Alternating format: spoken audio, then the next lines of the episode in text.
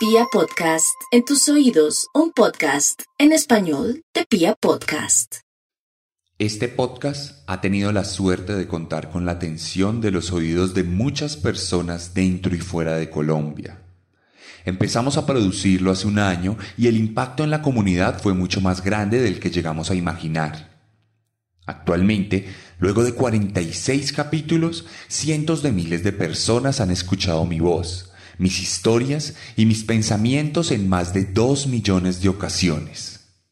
Serialmente ha permitido que mi carrera como escritor diera comienzo formal y que me pudiese plantear la utopía de vivir de mis contenidos, aún en un país como el nuestro, donde los productos creativos, el arte y la cultura sean prácticas estigmatizadas, relegadas a los escalones más bajos de la pirámide social.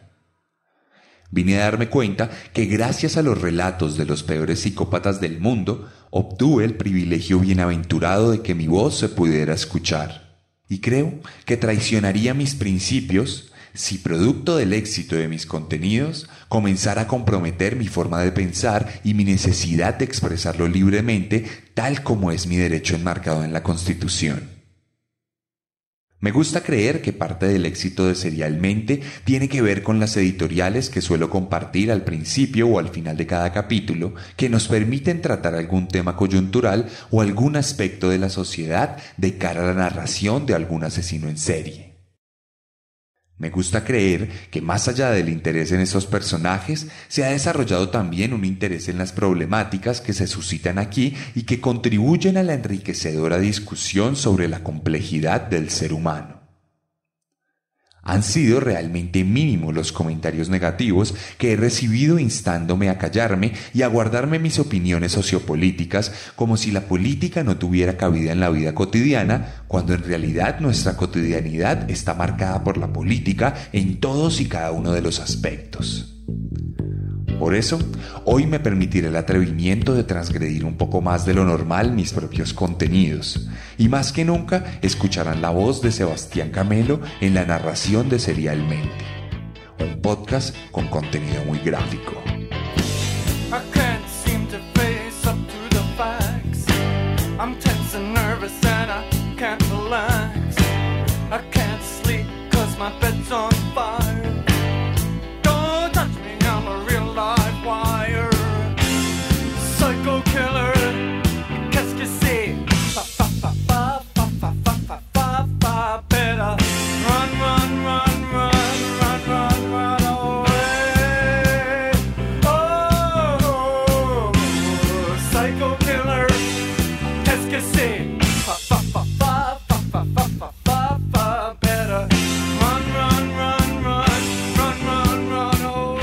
Veníamos haciendo un recorrido por el mundo entero y en las últimas entregas nos centramos en diferentes países latinoamericanos. Sin embargo, dado el estallido de las protestas recientes en mi país, como resultado de un operativo policial que terminó con el asesinato de un civil inocente e indefenso, quise contarles una historia pertinente para contribuir a las voces que cada día se levantan más en mi ciudad y en Colombia entera. Por eso, Hoy les voy a contar la historia de Gennady Mikasevic, el policía asesino.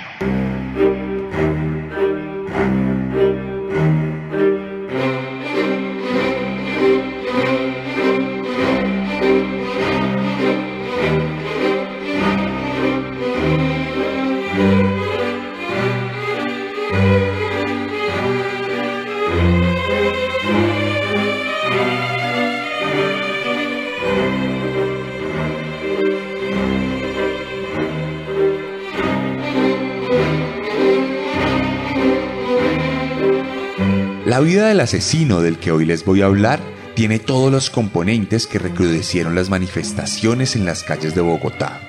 Los mismos componentes que hicieron que las luces de la Casa Blanca se apagaran, que en México se tomaran el edificio de la Comisión Nacional de Derechos Humanos, que Venezuela emita una llamada de auxilio internacional, que en Chile se desatara un pandemonium hace unos meses y que cada día en el mundo sean más las personas que, desesperadas, eligen poner en riesgo su vida con tal de defender la poca dignidad que aún no les han podido arrebatar. Aquí no se trata de la derecha, de la izquierda o del centro. Se trata de los organismos represivos utilizados por los gobernantes, independientemente de sus inclinaciones políticas, para callar la voz de quien piensa distinto.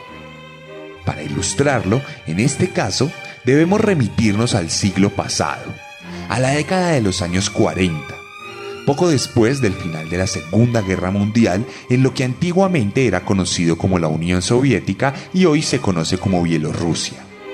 Allá nació en 1947 Gennady Modestovich Mikasevich, en la aldea de Ist, provincia de Vitebsk, durante el periodo más implacable del estalinismo soviético. Un Estado represor que no toleraba opositores de ningún tipo y que estaba dispuesto a reprimir de forma violenta a cualquier persona o manifestante que se atreviera a levantar la cabeza. Mikasevich siguió todos los parámetros de un joven soviético.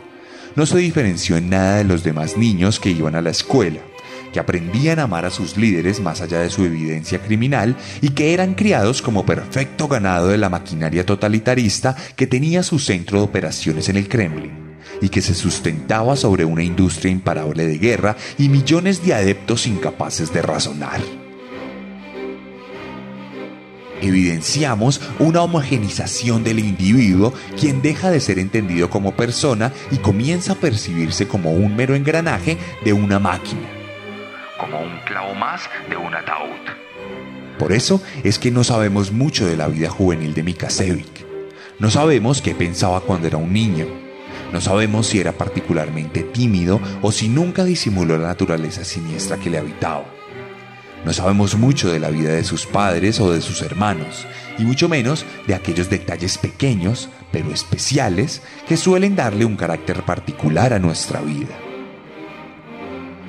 Lo que sí sabemos es que tal como lo indicaba el manual del soviético modelo, Gennady se enlistó en el ejército tan pronto como su edad se lo permitió. Pasó varios años en la fuerza y allá vivió lo que millones de hombres han experimentado alrededor del mundo sin importar sus ideologías políticas o preferencias personales. Una formación castrense que deshumaniza de manera meticulosa al soldado y lo convierte en una suerte de autómata sin mucho poder de discernimiento despojado de los valores familiares y de los vínculos emocionales civiles, se convierte en un elemento al servicio de una institución cuya única labor es proteger el poder concentrado de un Estado imaginario que no es más que la sede de agrupaciones criminales que están dispuestas a matar lo que no aprueban y a torturar a quien lo promulga. Adentro de la fuerza, Mikasevich aprendió a utilizar armas de fuego adquirió conocimientos para neutralizar a otros seres humanos con sus propias manos y recibió un adoctrinamiento político encaminado a convertirle en un asesino dispuesto para la diseminación del odio y la violencia. Mikasevich aprendió cánticos de guerra que hablaban de destrozar al enemigo, violar a sus mujeres y quemar sus tierras. Entonó arengas ausentes de humanidad y se enorgulleció del poder que le fue investido cuando se puso sus botas y su uniforme verde oliva. Hizo parte de rituales de iniciación que involucraban golpes y sangre. Se volvió parte de una hermandad que sabría compartir la culpa y su lealtad dejó de ser suya para convertirse en una herramienta del Estado. Allí, Gennady pasó varios años de su juventud hasta que en 1971 salió del ejército y decidió volver a casa para reencontrarse con un amor juvenil con el que había vivido sus mejores experiencias. Sin embargo, había pasado mucho tiempo y la jovencita, cansada de esperarle, continuó su vida con otro hombre, llegando a casarse y a formar una familia lejos del regazo de Mikasevich. En muchas ocasiones, el desamor es un catalizador suficiente para la locura.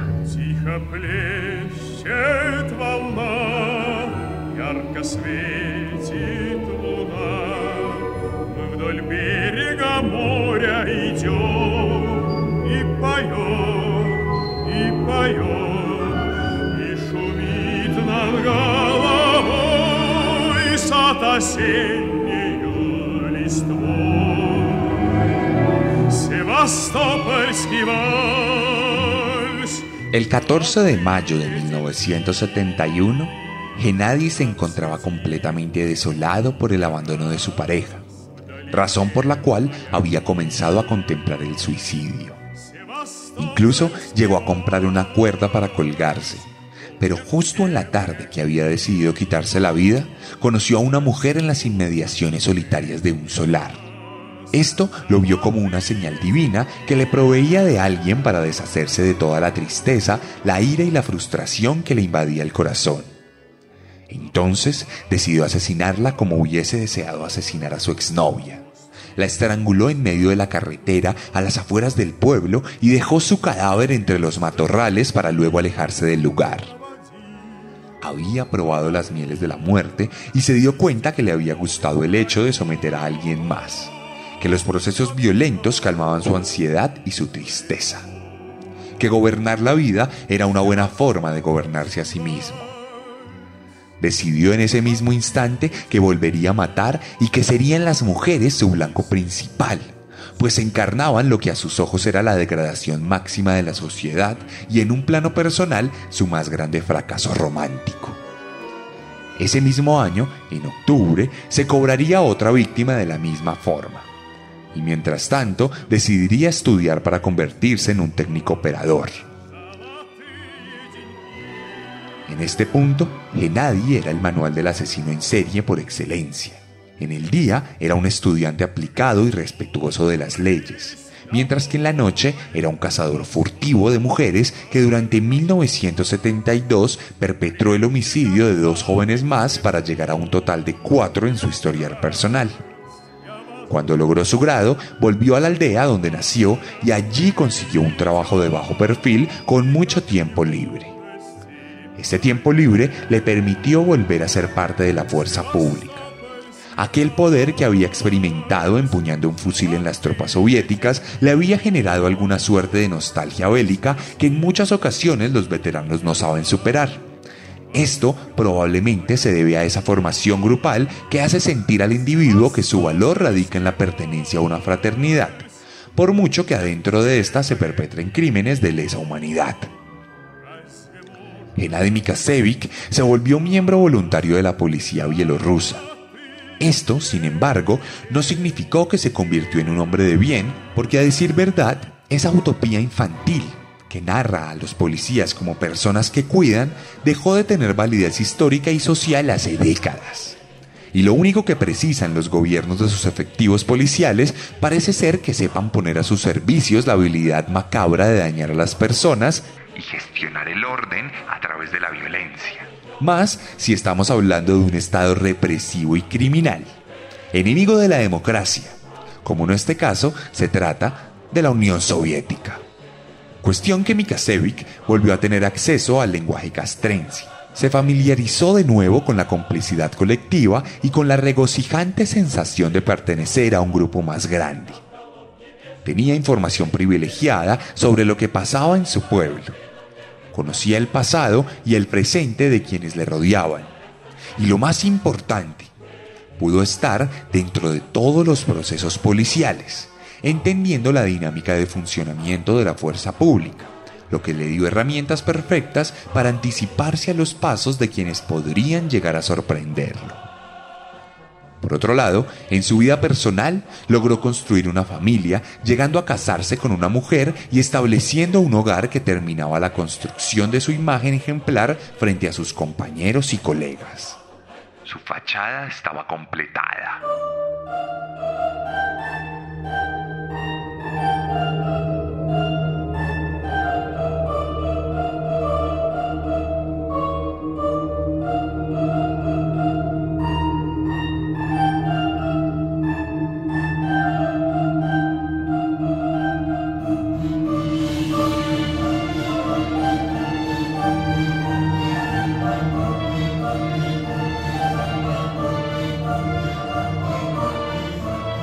Durante los siguientes años, Gennady adelantó su vida de forma cuidadosa y detallada. Durante las jornadas laborales se encargaba de arreglar máquinas de distinto tipo. Se veía con su esposa y compartía en el hogar. En las tardes visitaba el comando de policía y fraternizaba con los agentes de la ley, compartiendo experiencias y reforzando ese vínculo que en los tiempos de tensión funciona para mantenerles unidos independientemente de los actos que se cometan. Noches... En las noches se dedicaba a cazar mujeres. Todas solían tener una remembranza física con aquella jovencita que le había roto el corazón cuando era más pequeño y una mayoría considerable de ellas trabajaba en las calles nocturnas rebuscando dinero como la precaria situación lo permitía. Eran blancos perfectos, solitarias, desprotegidas y rechazadas por una sociedad que las veía como un pecado capitalista y la encarnación de la inmoralidad. Durante casi 10 años, Genadi logró asesinar a más de 30 mujeres en la provincia de Vitebsk de forma impune. Su modus operandi fue siempre el mismo. Salía a recorrer las carreteras que conectaban las poblaciones en búsqueda de trabajadoras nocturnas o de caminantes que tuvieran la intención de pedir aventón a cualquier carro que se cruzara. Luego las abordaba y las intimidaba para poderlas llevar a sitios aún más solitarios donde en ocasiones las golpeaba y con el paso del tiempo también las violaba pues lo que comenzó como un coqueteo con la muerte pronto se convirtió en una adicción que lo llevaría a explorar los aspectos más oscuros de su mente y su memoria, cumpliendo fantasías de violencia y sometimiento, así como supliendo sus deseos sexuales incontrolables. Sus primeras víctimas murieron luego de un golpe certero, una puñalada letal o un estrangulamiento cruel. Pero las últimas mujeres que sucumbieron bajo su mano fueron además golpeadas en reiteradas ocasiones y violadas no solo antes de recibir la muerte, sino también después. En un monstruoso acto de necrofilia. Por lo general, los cuerpos sin vida eran dejados alrededor de las vías de acceso del pueblo y aunque al principio no se veían mucho como algo digno de investigación, teniendo en cuenta que en la Unión Soviética se mantenía un discurso de invisibilización del crimen, lo cierto es que cuando comenzaron a apilarse los cadáveres, fue inevitable para las autoridades indagar sobre los hechos ocurridos en las inmediaciones de la población. En este punto, la faceta de policía de Mikasevic sería fundamental.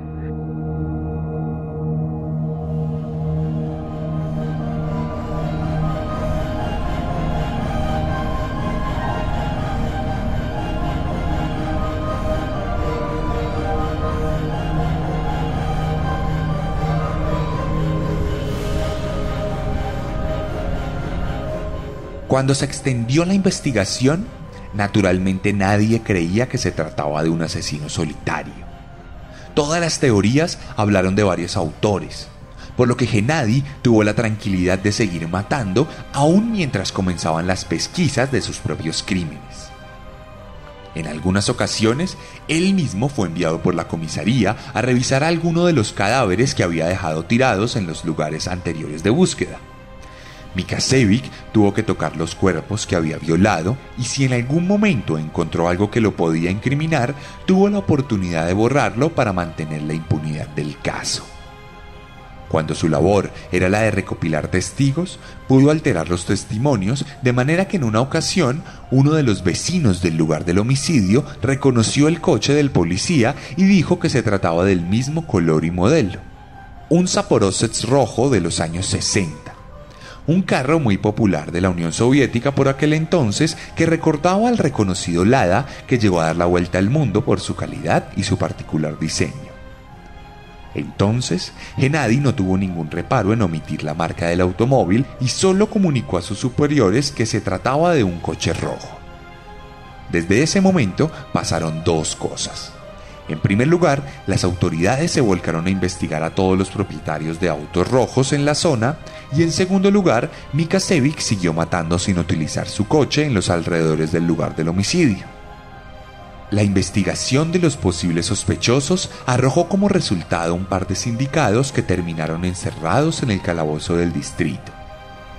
Naturalmente, ambos negaron las acusaciones, pero en la policía no se suele aceptar un no como respuesta y entonces comenzó una serie de torturas que buscaban sacar alguna confesión suficiente para llenar los informes y mejorar los resultados de la institución. A pesar de ser inocentes, fueron privados de su libertad en la estación de policía y golpeados en reiteradas ocasiones por varios agentes que usaron su uniforme como herramienta criminal. Golpes, insultos y humillaciones bastaron para que los sospechosos confesaran un crimen que no habían cometido. Ambos fueron enviados a prisión uno de ellos fue condenado a 10 años de cárcel, los cuales cumplió en un gulag de trabajos forzados que lo redujo a un simple despojo humano. El otro recibió una condena similar, la cual dejaría como resultado un terrible accidente en estos campos, donde perdería la vista, de manera que sus ojos nunca verían la llegada de la justicia. Mientras tanto, Gennady continuaría su carrera criminal. Más mujeres sucumbirían bajo su mano estas, además de ser despojadas de su dignidad, también perderían sus pertenencias, las cuales el asesino tomaba para regalárselas a su esposa y para contribuir a esa fachada de hombre perfecto, policía abnegado y miembro activo del Partido Comunista. De cualquier forma, como los homicidios continuaron, también lo hizo la investigación y nuevamente Genadi alteraría las pesquisas para desviar la información de su propia autoría dando como resultado otro par de capturados que correrían una terrible suerte, pues ambos también confesaron cuando la policía violó sus derechos humanos y les torturó. El primero de ellos fue ejecutado por el Estado y el segundo se suicidó en la prisión, agrandando de forma indirecta el espectro de muerte de Genadi, quien se aprovechó del manto protector de la ley que se negaba a contemplar que el asesino podía ser uno de sus propios miembros la ceguera colectiva de la policía sería cómplice del rastro de sangre que inundaba la Unión Soviética.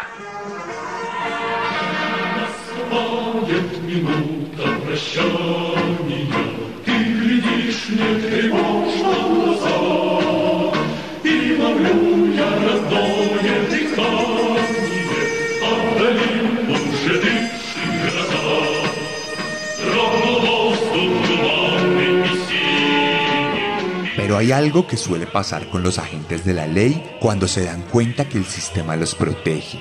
Se comienzan a sentir intocables y dejan la cautela de lado. Ya no se esconden en la noche para reprimir civiles, sino que lo hacen de día a la luz de las cámaras. Ya no se cuidan de guardar la compostura, sino que desenfundan sus armas y las accionan contra el pueblo que juraron proteger. Ya no disimulan su naturaleza siniestra y se vuelven ingreídos dejan de tener miedo y creen que nadie les puede tocar. Y eso, justamente, es lo que le ocurrió a Mikasevic, quien en vista de que las autoridades jamás sospecharían de él, comenzó a jugar con las investigaciones y a dejar pistas falsas en las escenas del crimen para desorientar a los investigadores. Sin embargo, una de esas pistas terminaría por ser su perdición pues a mediados de la década de los 80 enviaría una carta anónima a la policía que indicaba que él era el autor de los asesinatos y que se trataba de un vengador patriota de Vitebsk que buscaba poner a las mujeres adúlteras en su lugar, cobrando una venganza de honor en favor de los hombres y de las enseñanzas que el Estado les había impartido desde la infancia. Este error permitiría a la policía determinar que el autor de las muertes era un único hombre, por lo que todas las demás teorías se esfumarían, dejando solo un posible camino a seguir y a investigar.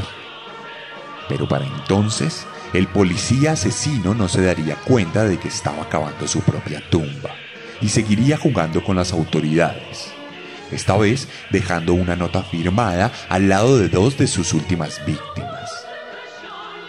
Lo que no sabía Mikasevic es que los investigadores ahora tenían una herramienta para acercarse al asesino. Tomaron la caligrafía de las cartas y se dieron cuenta de que concordaba, por lo que la letra del anónimo efectivamente era la del autodenominado patriota de Vitebsk.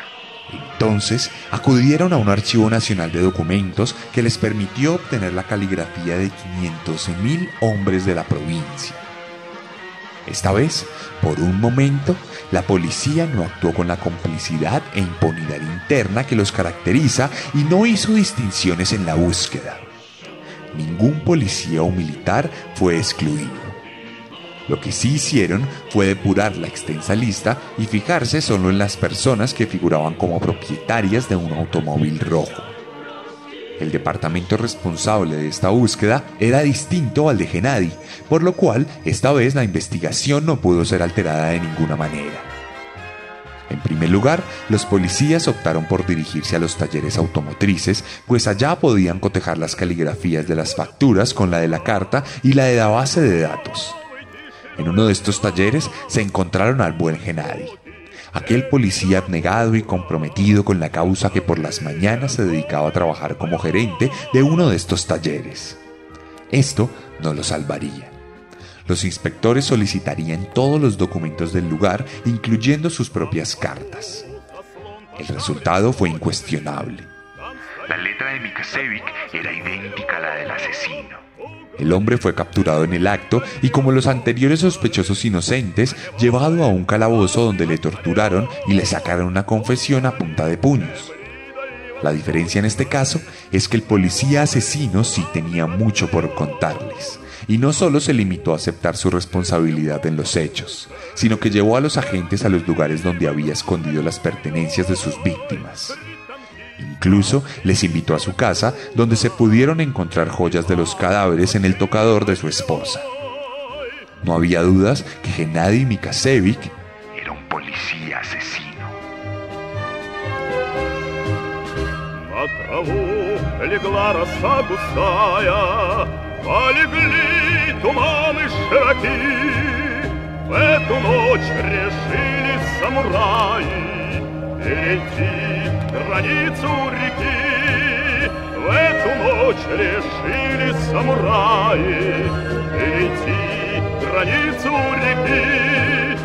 En total, 38 mujeres sucumbieron bajo su mano. La búsqueda del asesino dejó tras las rejas a 14 hombres inocentes, entre los cuales están los que aquí hemos señalado. La mayoría de ellos salieron en libertad después de que Mikasevic aceptó su culpa y todos fueron amenazados para que no hicieran públicas las torturas y las violaciones de sus derechos de las que fueron víctimas mientras fueron interrogadas y judicializadas. La prensa, adscrita al gobierno, maquilló la verdad como pudo y dedicó poco espacio a la historia verdadera del policía asesino. Una suerte de autocensura propia de la complicidad de los medios de comunicación con quienes ostentan el poder. Gennady, de cualquier manera, fue condenado a muerte en un rápido juicio que no llamó la atención de nadie. Las discusiones sobre corrupción policial fueron acalladas por los ciudadanos ejemplares que seguían a rajatabla las enseñanzas comunistas. Rápidamente se acusó de antipatriotismo a todo aquel que se atreviera a cuestionar el caso y pronto Mikasevic quedó absolutamente en el olvido. El 3 de febrero de 1988, sin ningún reflector alrededor, el policía asesino fue ejecutado por un pelotón de fusilamiento en las inmediaciones del bosque que rodeaba la prisión donde pasó encerrado los últimos tres años de su vida. Desde entonces, y hasta que sucumbió la Unión Soviética, nadie más volvió a hablar del policía asesino.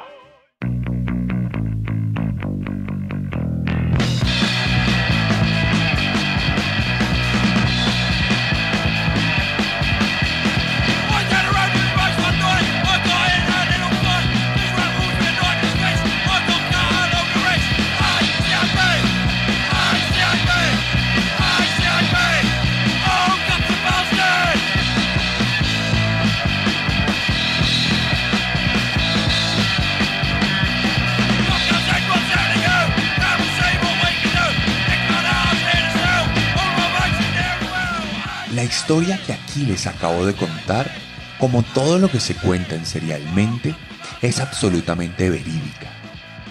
Como bien saben, la Unión Soviética fue uno de los regímenes más brutales de toda la historia y una dictadura completamente violenta y represiva.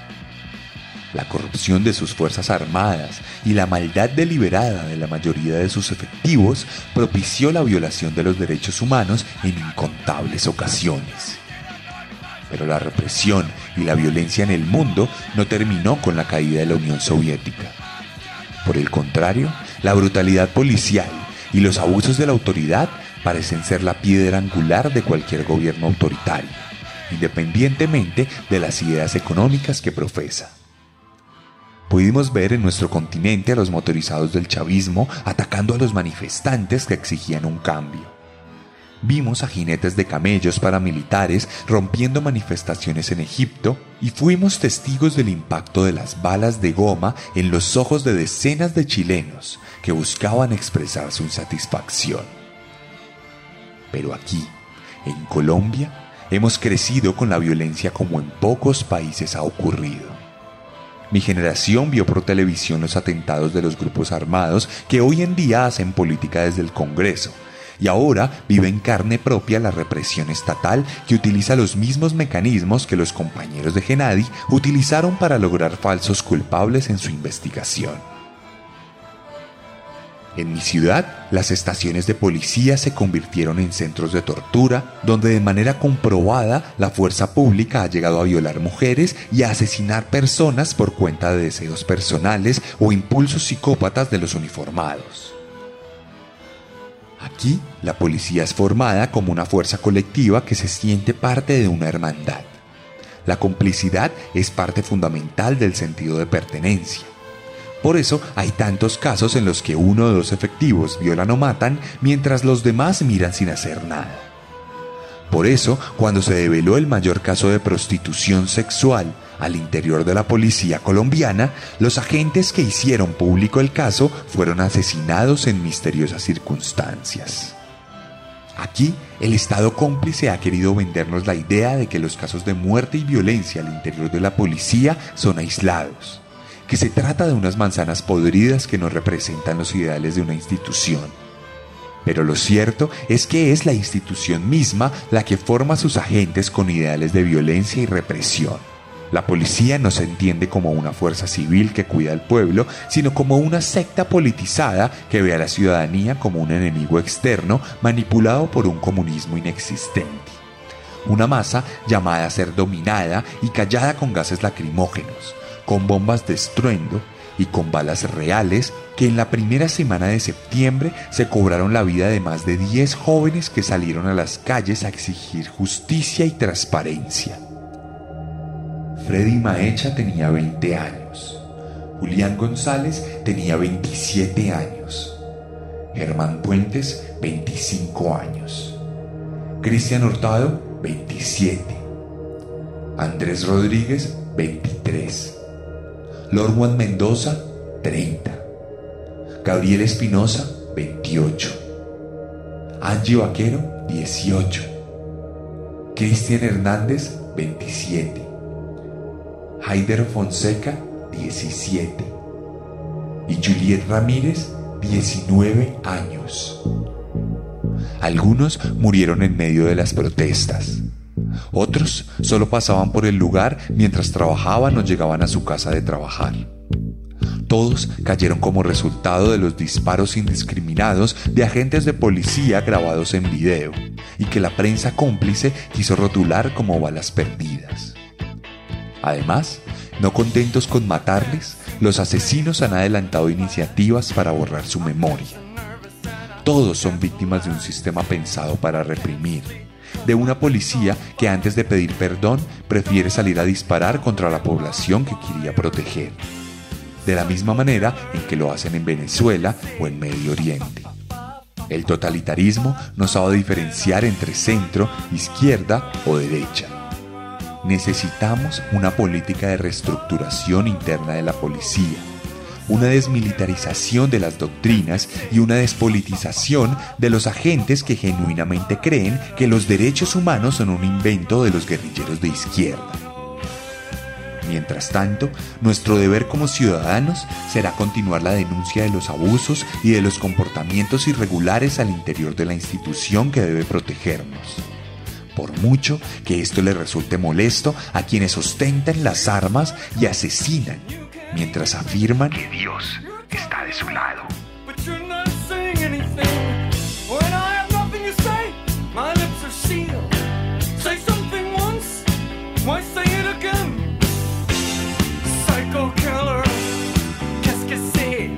Y esta fue la cuadragésimo séptima entrega de Serialmente en Vía Podcast, cada vez más cerca del final de temporada.